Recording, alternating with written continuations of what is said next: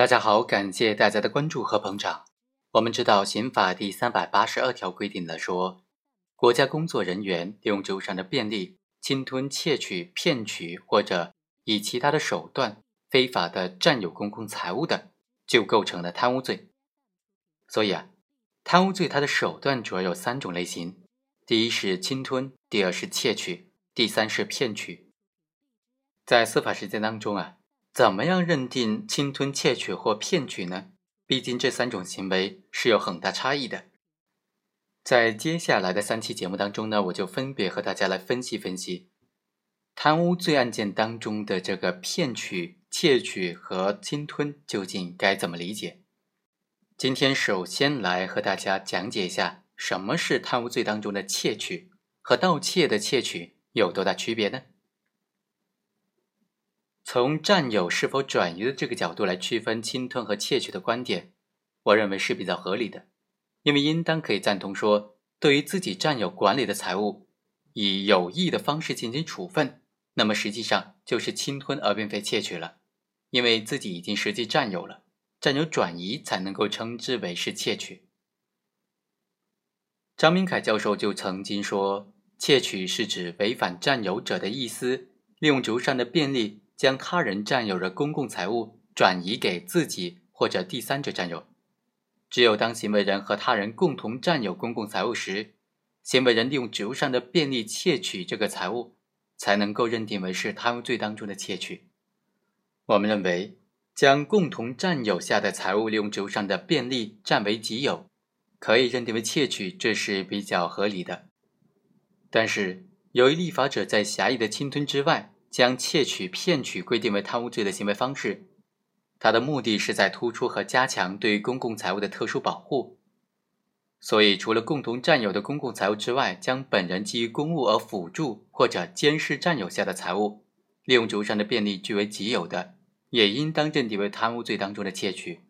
比如说，流水线上的工人、保安人员占有的财物的这种情形。一个行为能不能认定为贪污罪当中的窃取啊？这是直接关系到贪污和盗窃的界限的问题，所以司法实践当中对于这个窃取的认定也必须十分谨慎。我们来看看一个案例：中国人民银行的出纳申某，他就指使高某共同盗窃申某自己和另外一名出纳共同管理的保险柜内的现金。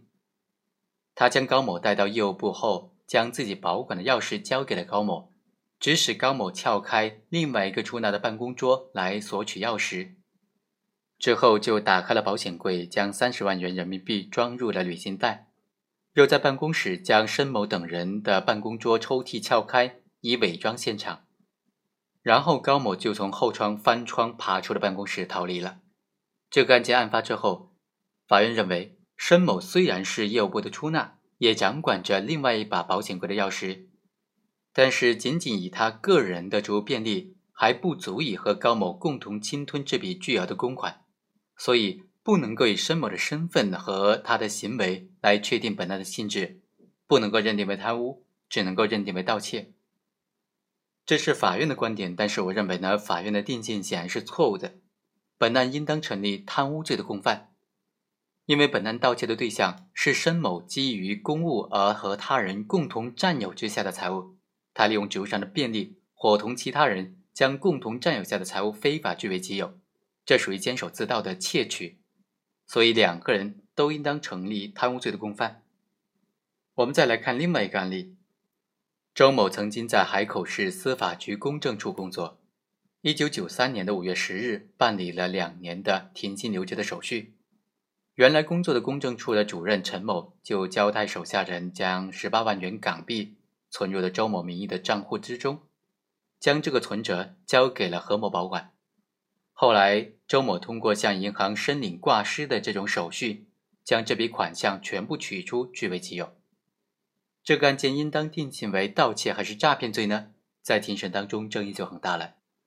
我们认为，由于被告人周某已经不属于被害单位的工作人员，没有职务之便。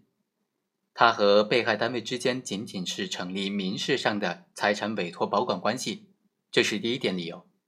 第二呢，虽然存折的名义是周某，但存折本身并没有交由周某保管，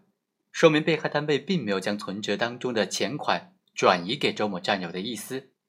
存折的名义人只是民法上推定的存款的占有人以及所有权人。如果有充分的证据能够证明存折名义人并非是存款的所有权人，那么就完全可能推翻存折名义人就是存款人的这个推定。也就是说，只有存款的实际享有人才是存款的所有人。在这个案件当中，存折并没有交给周某本人保管。这就说明存折当中的存款占有以及所有权都归属于被害的单位。正由被害人将自己的财物放入他人房间之后，而由被害人本人保管钥匙，财物的占有以及所有权仍然归本人被害人所有。本案当中，被告人周某通过办理挂失手续等等，换发了新的存折之后取款。